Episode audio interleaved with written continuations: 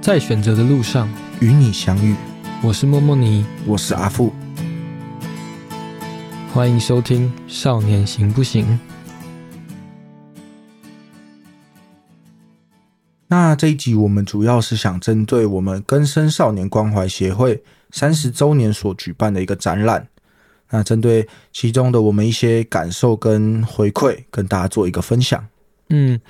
其实这一集原本不在我们原定的计划内，只是就是在展览结束后，我跟阿富在这个过程中都有一些收获跟感想，所以我们就想说，想要延续这个展览的。一些感触跟回馈，我们把它带到节目里来分享，那也让更多的人听见这一次展览中一些我们自己的看见跟收获，还有一些想法。就是在十一月二号开始，我们根生少年关怀协会三十周年举行了四天的展览，然后当中有两天的公开分享，一天是对外的公开讲座，一天是捐款人之夜。那我跟阿富。分别都有在这两天对外分享，同时也在展览的过程中、讲座的过程中收到一些听众或是来参展的人的回馈，也有一些不一样的想法。那就想透过节目也分享给更多的人知道。那我记得在其中一天是由庄月祥老师还有你跟另外一位少年一起共同主持一个分享的讲座嘛？你要不要聊聊看你们的内容？就是在十一月三号的那一天，星期五晚上，展览的展场结束后，我们移到了旁边的一间咖啡厅，举行了一场对外的公开讲座。然后那天是由庄月祥老师主持，我跟另外一位少女玲玲，我们两个人分享了各自的生命故事。在分享完了之后，有一个简单的对话跟访谈。那我记得比较有趣的是，我们聊了一些之后，月翔老师问了我一个问题，他说：“为什么少年要改变会这么的困难，这么的不容易？”我想听听看，对于这个问题，如果是阿富你，你会怎么回应？为什么根生少年的改变会这么的困难？我觉得，以我那时候的经历来说，它是需要一个。同时间，然后呃，很多方的资源共同的介入，才能够达到的一些结果。那如果要呃更细节的说，我觉得那时候是在我白天的时候有根生少年关怀协会这个机构，让我有中继职场未来咖啡可以去那边上班。然后晚上的时候，我就回到我的高中学校去读进修部。然后读完书下课了以后，我就回到了呃另外一个机构，他们是一个治治疗性的社区，可以让我在那边有一个暂时的居住的地方。那我如果放假的时候，或是有空闲的时候，我可以分别的回到呃我爸爸的住处、我妈妈的住处，跟他们呃保持一些良好的互动还有关系。但我觉得现在的少年来看，可能。不一定全部人都可以同时间的运用到这些资源，就是我们的，嗯，可能社工的连接啊，或者是发现资源上面，还可以有更仔细的空间，那才能够协助到少年在那个很不稳定，但是又想改良，又想要。对自己的生命做一个转变的时候，才能呃全力的去提供他一个协助。其实刚刚讲的这一些，都是建立在一个少年本身自己有想要改变的前提之下。所以那一天我给岳翔老师的回应，反而是我反问了岳翔老师说：“其实我们应该要先改变一个问题，是与其问少年为什么改变这么不容易，不如我们先想一想在。”少年们的生活圈里面，这些文化价值，还有我们选择的生活方式，对我们来说，这就是很正常的。无论是走在司法边缘，或者是已经踏入违法的阶段，在做违法的事情，在我们的那个圈子里面，这些都是很正常的。对我们来说，都是日常。那反而要问的是，为什么我们要改变？我们有什么地方？需要改变，我们不正常吗？嗯，我觉得以我过去的经验来说，其实好像身边有一些兄弟或是同学，他们是确实已经曾经跨越了司法的那条界限，但是都有曾经想要回头过。我相信，呃，大家不会一直很坚持的要往最坏的那个方向去发展，因为在年随着年纪越来越大，可能已经经历过一些判决或是一些司法上面的处遇之后，知道说，哎。我们如果继续做这件事情，我们需要付出的代价会是越来越大。所以，其实我那时候的身边的朋友，他们有过想要回头，在他们一个很低潮，或者是真的开始思考自己未来人生的时候，他们都有想过说，要不要不要干这件事了，要不要去当一个正常的人？但是，往往在这个回头的过程当中，他们就会碰到的很多的阻碍还有困难，那包括他们自己。心境上面的转变，可能在碰到这些困难的时候，他们没有办法去跨过，所以他们又选择了回头，继续朝向原本在做的那些会需要付出很大的代价的事情上面。嗯，其实我觉得你刚刚分享的也是一个很重要的，为什么在这么多的少年里面，能够真的走回来的个案会这么少的一个原因，就是。即便很多人都有这个念头，想要做这件事情，但是实际做的时候，就是会感到很多的挫折跟无力，因为身边没有资源，没有支持，这件事情的影响确实是蛮大的。那接续这个问题，我想要再分享的是，后来我们在跟听众的问答以及岳翔老师的回馈之中，我们谈论到了一件。我觉得对于在这个领域里面工作的人都很重要的议题，包括我，包括阿富，我们都是未来的助人工作者。在面对少年这么多能够改变的却这么稀少的情况下，会不会很多时候其实对于助人工作者来讲是很匮乏的？因为看不见成功的案例，看不见我们付出的努力的成果在哪里，那我们又要怎么样？去调整我们的心态，来继续做着这个可能永远都看不到成果的事情。其实，我想在社工这个领域当中啊，青少年的这个类别当中，往往会是所有社工里面挫败感最强的一个领域。像我社工，他就有跟我分享，他其实手底下曾经接过了好几十个少年，但是。我是那个唯一一个有上大学的，嗯，对，所以我觉得他们就是会面对到很多少年，呃，可能还没有打算，或者是遇到了困难，没有导致他们的回头路没有办法很顺畅的前行。但是我社工的时候，他就跟我分享了一个观念，就是他其实不会去要求，或甚至是期待少年一定要。做到什么样子的程度才算是改变成功？嗯，他觉得说他的任务是在于能够协助少年去看到事情的更多面向的一些资讯啊，还有后果，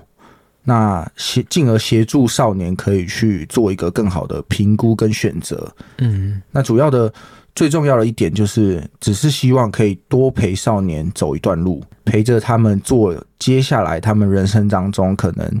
呃相对重要的一个决定。对他觉得，他那时候社工的角色面对青少年是这样子的立场。我记得我那一天有针对这个嗯焦点，我给了两个回馈。第一个是我自己在明阳中学的时候，我跟当中的一位辅导老师有谈过。我问他是怎么看待在这些过程中辅导这些少年，那关于他们的犯罪或是在犯罪，他期望在这个辅导过程中能够带给少年们什么？然后他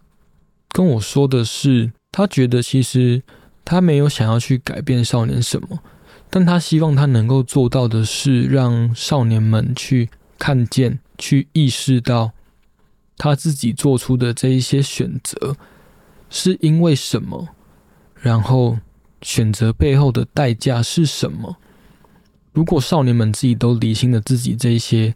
事情背后的动机跟代价，他还是要继续这样选择的话，那也没有关系，因为至少他知道这是他的责任。那另外一个我分享的是，我曾经跟我一个学姐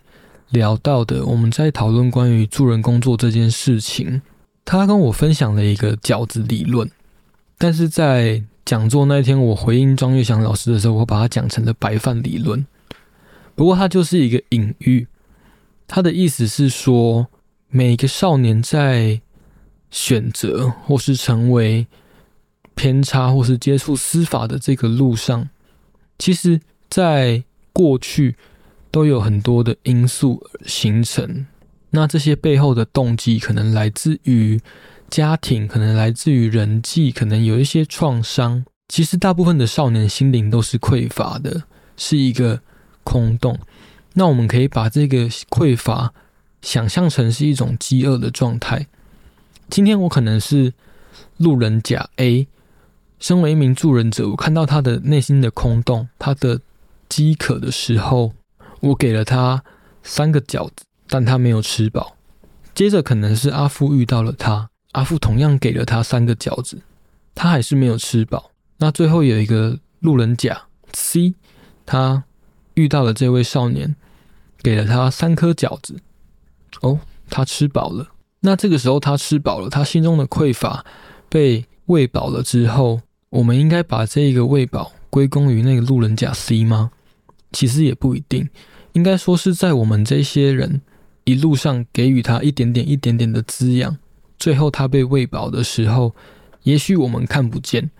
但不代表我们的那一些付出没有意义。可能在我们的眼光里看来，在那个当下，我们的付出是没有得到回应，但。如果我们什么都不做的话，什么都不会发生。这是我那一天对岳翔老师的回应。对，我想，在我过去的经验当中，也是因为我呃，随着状态的改变啊，在社工的一些决策跟处遇上面，也会跟着随之调整。那我一一路上，其实从最一开始案件发生到我。上大学之前，其实都还是有社工的陪伴哦，只是他们会呃随着我的状态调整，然后去做一些适合当时我那个状态的呃制定一个方案，那也许就会是不同的机构之间的合作跟配合，嗯，所以我会遇到呃最一开始的可能是呃少辅组的社工，再来可能我。进到社区以后的少年服务中心的社工，然后在后面我已经开始了有转念的想法，就进到了根生少年关怀协会。嗯，那在协会这边的未来咖啡也是有社工，所以随着我的呃时间进程状态的改变，他们也会就社工身份的呃角色跟功能上面，他们也会去相对应做出一个比较适合我的决定。对，那我想不只是我。第一个社工对我的影响有用，后续的社工接触到他们给我提供的资源，或者是辅导跟陪伴，我想都是我能够走到现在一个非常大的关键。嗯，有时候虽然看起来很像是在某一个时间点突然改变，但其实那个改变不是突然，而是一路上一点一点的累积。是，好，那。在当天讲座中，其实我们有开 Slido 给现场的听众提一些问题，但比较可惜的是，因为那天时间有限，所以没办法一个一个的回应。那我就想说，也许可以在节目中，我跟阿富一起来看看那天 Slido 的提问，我们挑几个来做一些简单的回复。那我这边其实看到有一题，我还蛮有感触的。是一位小姐，她所提出的问题是：人生最自我放弃的时候，大概处于何种情况？那我想分享一下我当初最自我放弃的阶段，大概是我面临到第一条案子的时候，我就已经准备好自我放弃了。其实，在自我放弃的这条路上，我是走的蛮顺畅的，没有什么挣扎，反而是。自我放弃到底会有什么有什么困难？就放弃就好，为什么还需要？我觉得有些人会对自己有期待吧，或是爸妈有期待，所以在自我放弃的这一条路上，他不一定会这么快的做决定。哦，哦，懂懂你意思。那你刚刚提到说，呃，你的自我挣扎，呃，不是自我放弃很顺畅。对，因为那时候的情况其实是这样，我第一条案子在十七岁的时候被抓了吧？嗯那在那之前，其实我就已经有做过很多的呃事情，只是都运气好没有被抓到。那直到那一条案件真的被抓到，真的进入到少年法院的时候，那时候反而是觉得说啊，反正走这一条路上本来就会遇到这些司法的问题，嗯所以那时候就想说，遇到就遇到了，反正也已经不是第一次了。嗯那不如我就干脆继续走下去，然后不要去顾虑这么多。因为在第一次被抓以前，可能还会想说：“诶，我要怎么闪？我要怎么躲，才可以不会被抓？嗯嗯我才可以过得舒服一点。”但是当你被抓了之后，你就会发现，其实以前的呃，不管是我们朋友圈啊，或者是可能大哥教导我们的价值观，他会说会有一个是叫做越关越大尾这种东西，所以他们其实在面对刑期或是面对案件的时候，好像不会这么恐惧。那甚至有一些的人会把这些案件跟刑期当成他的成就，当成他在做兄弟的履历表上面的其中一项。嗯，确实啊，那是一种战机。对，所以当我有了第一条战绩以后，我就觉得说，哎，一条够吗？是不是我要再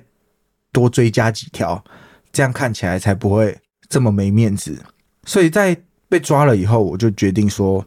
嗯，接下来我就不要去考虑案件或者是刑期的事情，嗯然后我就开始了更勇敢的去接触可能，呃，我过去会担心，因为担心而没有去接触的事情或者是案件，嗯，我就更放放宽心胸的去碰、去接触。那就是在这样子的一个过程当中，那时候是真正的达成了所谓的自我放弃。就是我那时候好像就决定说，我这一辈子不可能会当正常人了。嗯，我就决定说，嗯，都有案子，好像我这辈子就只能只能是在司法跟监狱啊，甚至是毒品当中流连。就是在还没有完全完全没有案底、没有犯案被抓到过的情况下的时候，那时候可能还会对自己保有一个底线，觉得说不管怎么样能避就避，让自己在一个安全的状态下走在边缘。可是当你已经有了第一次之后，就会有个心态是将错就错，一次错到底，反正都这样了。对对对对对，所以那时候就是完全的自我放弃了，然后对于生活、对于未来规划，那包括家庭里对于父母，好像都会是一个很无所谓的态度。嗯，那时候就是专注于说，我到底做什么事情可以赚到更多的钱？嗯嗯，我到底怎么样子在兄弟们、大哥眼中才会是一个合格的人？那时候的心里面状态的转变，就是决定放弃当正常人。其实真的会，就是在那个圈子里面，已经融入那一个文化之后，那个已经是我们生存的空间的时候，我们反而会想要做更多符合那个圈子的价值观的行为，然后去获得认同。那后来你是怎么从那一个自我放弃的阶段走出来，或者是说，自我放弃的阶段走出来，我想这个走出来可能也不是一念之间啊。嗯那其实像刚刚呃有提到的，不管是白饭理论还是饺子理论来说，就是会有遇到一点点的善意，一点点的帮忙，一点点的协助。那我发现说，好像不是非走这条路不可吧？好像有其他的选择。我觉得应该是你自我放弃的那个阶段，在你第一条案件之后，可是因为同时也在你第一条案件之后开始有社工的介入，然后慢慢的可能又把你从自我放弃的阶段，慢慢的又拉回那个挣扎的边缘，开始让你对可能对原本的决定有一些不同的想法跟想象之后，到了你第二条案件，应该是一个关键点。对，像我刚刚也有提到的部分，就是我那时候社工他对于他自己社工这个角色的定位，就是希望可以让少年看得更清楚事情的呃全面性嘛，包括他的前因后果。嗯那陪伴少年走一段路，陪伴他做决定。那这时候，我想他对我的不管是工作或者是互动当中，他也是保持着这样子的信念。嗯，那进而帮助到我去更看清楚为什么我当初会做这样子的决定。因为其实，在遇到社工之前，好像没有想过这个问题，就是做就对了，是担心什么？都已经有案子了。嗯嗯对，但遇到社工之后，反而让我有一些思考的空间，可以去想象说，如果我没有做这些事情以后，我的生活会变成什么样子。听你这样讲，我自己发现，因为我在少年的时候未成年，我总共有七条案件，但我是到了第六条跟第七条的时候，才有被送进少年关护所，然后才开始有社工的介入。在那之前，前面五条案件的时候，我是没有机会接触到社工这样的资源，顶多就是在国中、高中的时候的一些老师，所以那时候对我来说，好像就是案子一直犯，然后也觉得没有什么需要改变的，就是一直得过且过。因为实质上在犯案后也没有得到什么太严重的惩罚。好，那我在 Slido 里面看到了一个提问，他问我们的是说，我们应该如何自我学习成长，来持续的与青少年对话。我记得这个提问好像在当天的现场也有听到类似的。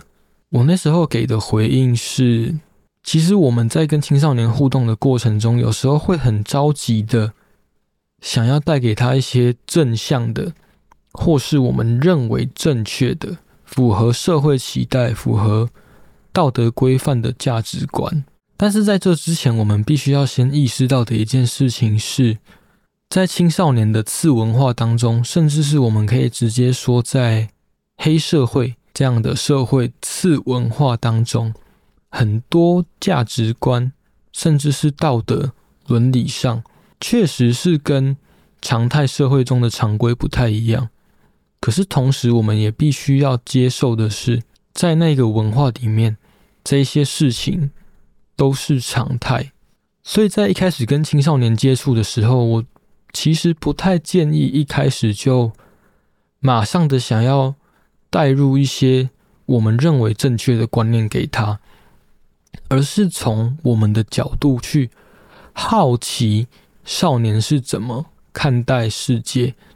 他们怎么看待生活中的这些事件，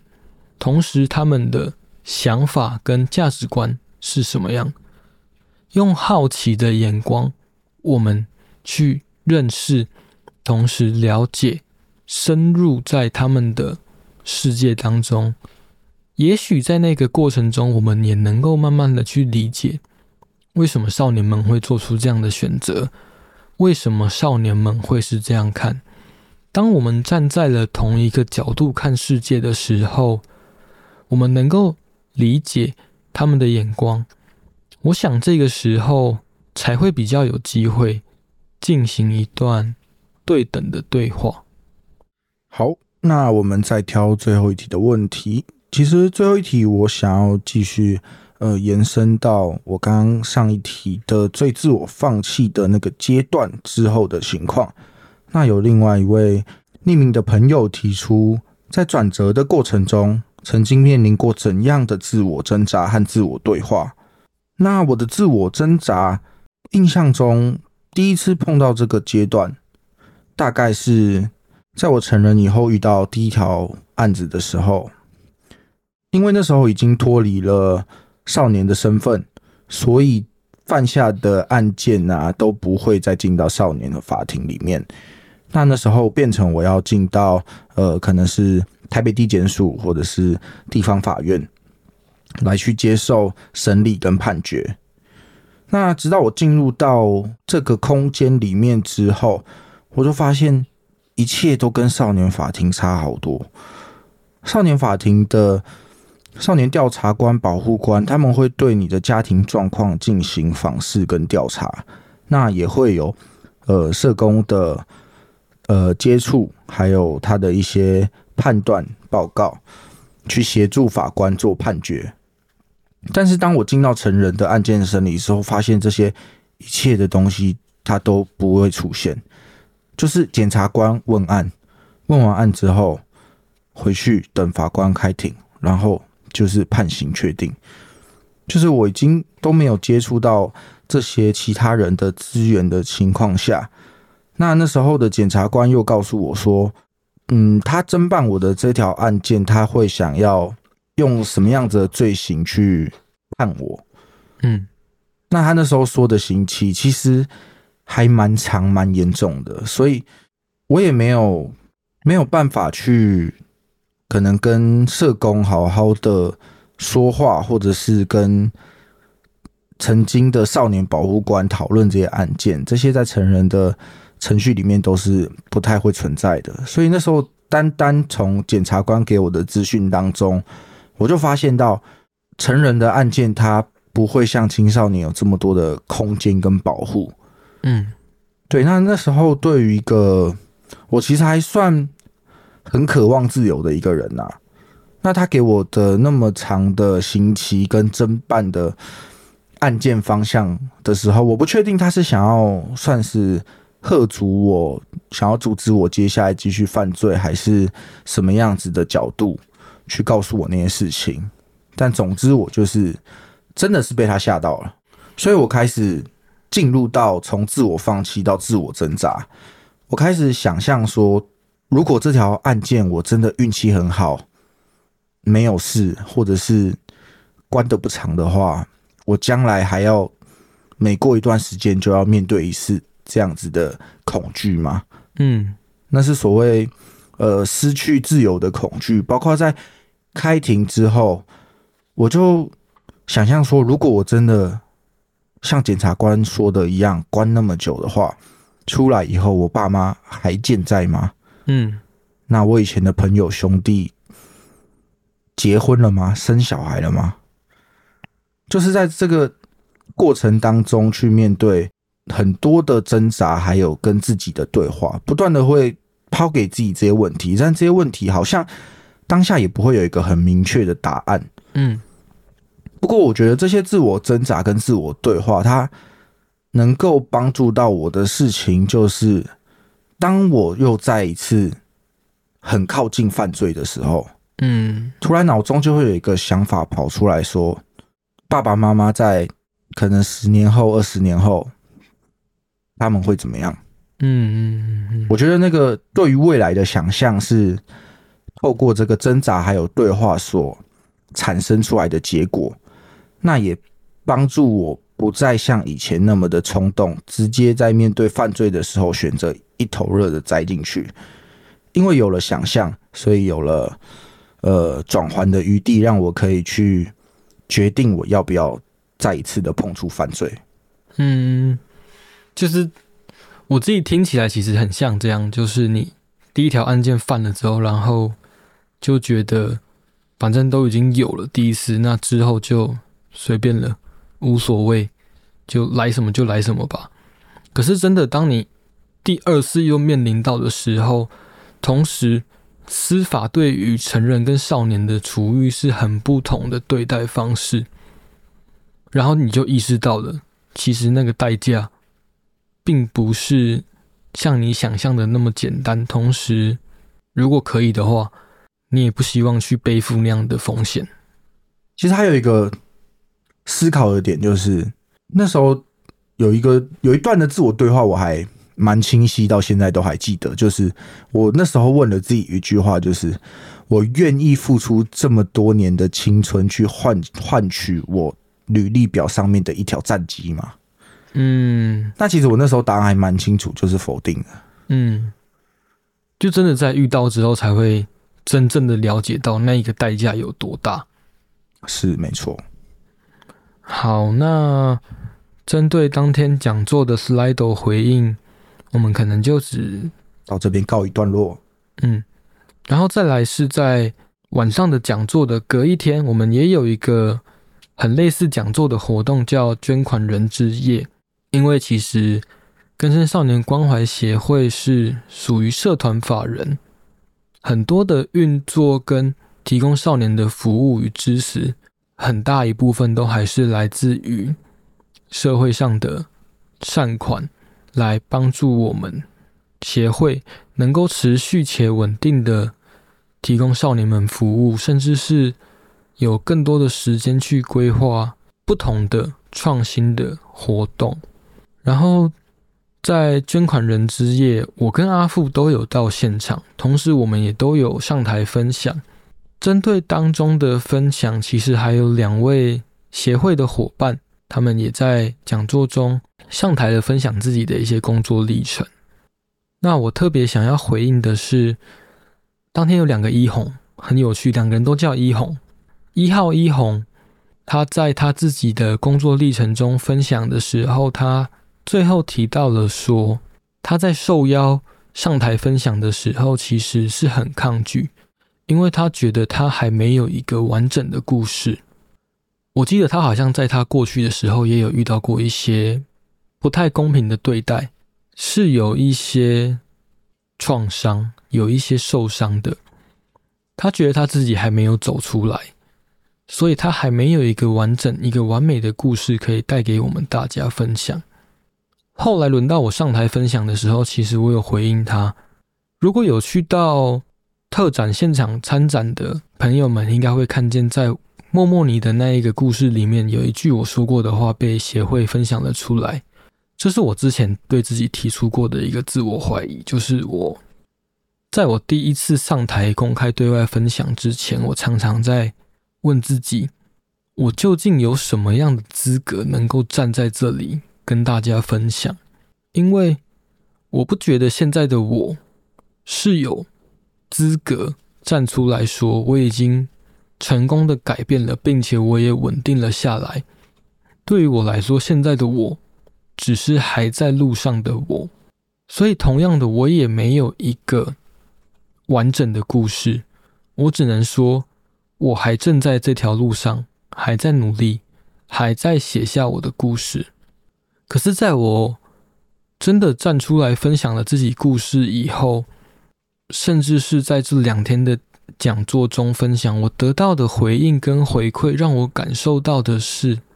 我很庆幸我真的有站出来分享，因为就如同三十周年特展的名称一样，在选择的路上与你相遇。对我来说，现在的我就是再一次的选择，我选择了要走向。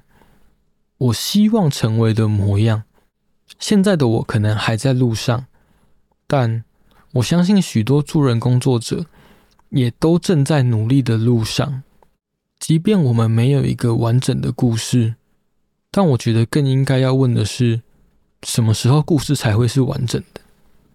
也许永远都没有完整的那一天，可是我们都在持续努力。前进的路上，我们对外分享的是我们过去的经历与故事，以及我们后来的转变，还有现在。那么未来，就是我们应该要继续朝着我们希望能够写下的故事努力的方向。也许故事永远没有完整的一天，可是我知道我要去向哪边。所以，在这个前景之下。我要继续的努力去完整我的故事。我觉得重点不是那一个结果，而是这一个过程。这是一个持续不断追逐的过程。其实，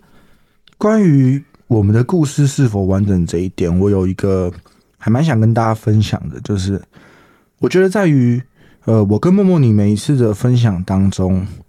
那特别是我过去。呃，有过呃比较长时间啊，比较多次的分享经验。其实每一次的分享事前准备，嗯，对我来说都是一次，每一次把自己过去的伤疤跟创伤再掀出来，嗯。所以其实，在初期我每一次整理我的呃分享内容简报的时候，其实是还蛮激动的。那甚至有的时候会觉得。很难过，又不小心想到了以前的一些可能，呃，跟爸爸妈妈不和的地方，或者是有什么让我做过曾经很后悔的事情。这就是在每一次的分享事前准备当中，都会经历过这样子的一个阶段。但是后来我就发现说，其实你每一次的把自己伤疤揭开来，那也都是一个疗愈的过程。嗯，它可以让你伤疤透过你自己的整理，透过分享，它再一次的结痂。所以因为这样子的过程，让我可以更心平气和的去把重点放在我想要分享的事情上面。对我觉得这也是我成长的一个很重要的一个方式，就是它让我更好的可以去审视我自己过去的故事，然后心平气和的跟大家分享我这一次讲座的主题。嗯，好，那再来针对捐款人之夜，我也分享一个我自己发现到的还蛮喜欢的一个细节，就是在二号一红，刚刚莫莫尼提到的是一号的一红嘛，那我这次想提的是二号的一红，他也是一位社工，他是一位男性社工。那我第一次看到他的时候，我就觉得这个人跟我频率好像还蛮对的，因为社工男性本来就少，但遇到他的时候，他也是嗯一个看起来蛮温暖，然后留着胡子的一个大哥哥。然后当他上台分享的时候，他讲到一句我觉得很重要的话，就是。他认为他在做的事情重要的是价值，而不是价格。因为往往我们在社会当中，你其实你所付出做的事情，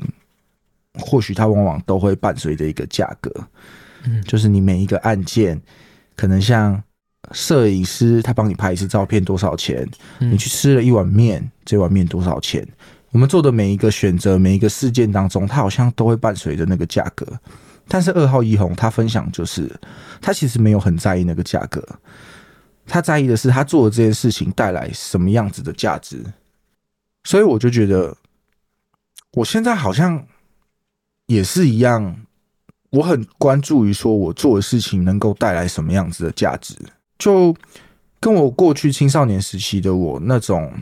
唯利是图，好像有钱什么都可以做，其实不太一样。嗯，对。那我就觉得说，价值这件事情也是我一直在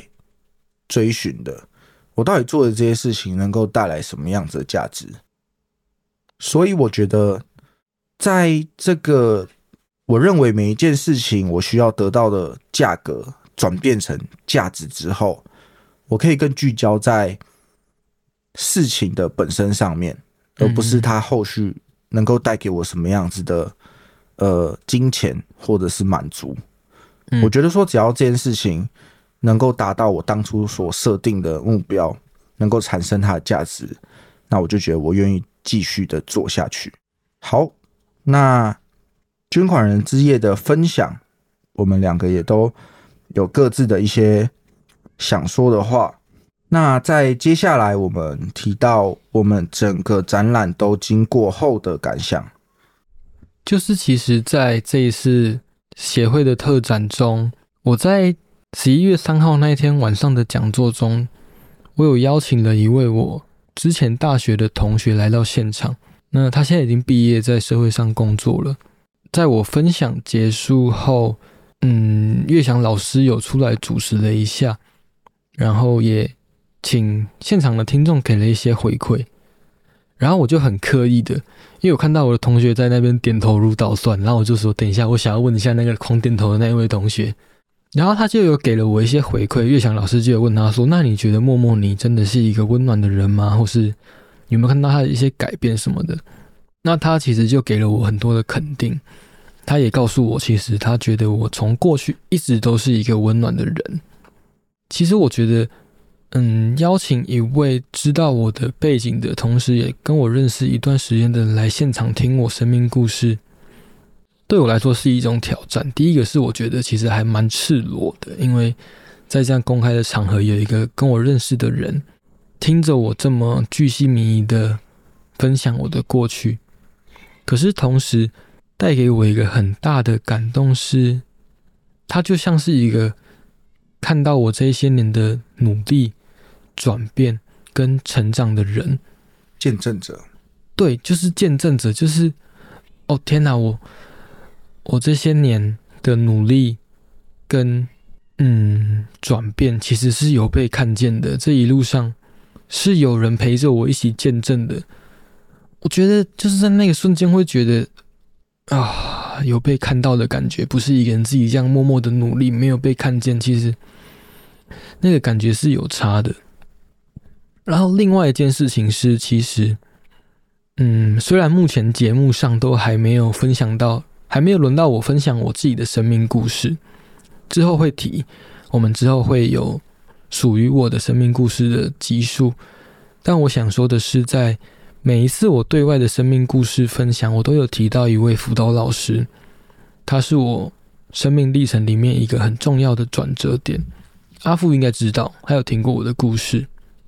然后其实我有邀请他来听当天的。讲座，只是他很可惜，他那一天人不在北部，所以没办法到现场。但是在讲座的隔一天，捐款人之夜结束之后，我终于结束讲座，然后忙完回到家的时候，我打开爱剧，想说划一下动态，我发现那一位辅导老师，他下午的时候有来到展览现场，然后他还发了现实动态。我看到的时候，我是很惊讶，而且。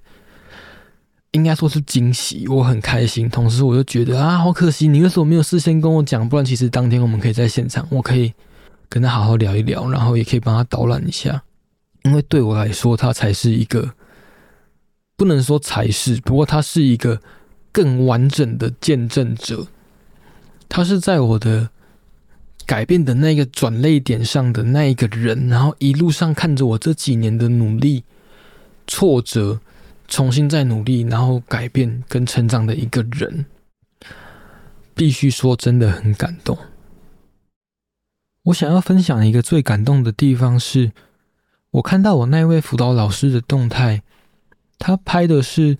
我跟阿富的节目《少年行不行》的节目介绍的那一个展览区，然后他打了一段字，他说：“这颗子弹好好的，飞得好高好远了。”这个子弹的由来，其实是在我一百零七年的时候离开少年福利院。当时我跟这位辅导老师的联系是，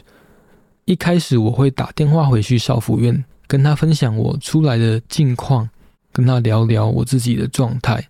后来就跟他留了一个 email，我们就用透过 email 的方式来联系。然后我写了一封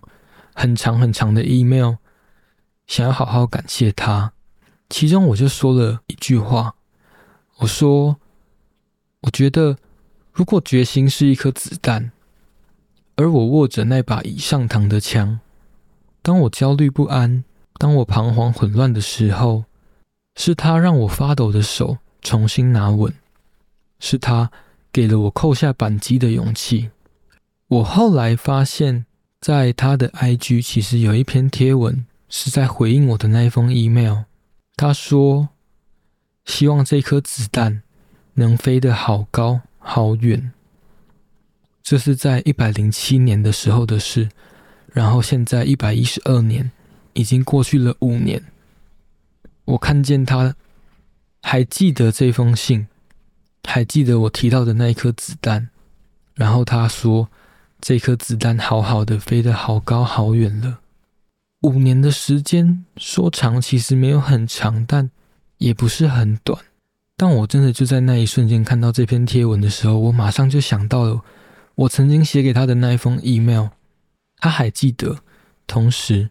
他也是我这一段历程的见证者。也许我们的努力不是为了别人，我们改变都是为了自己。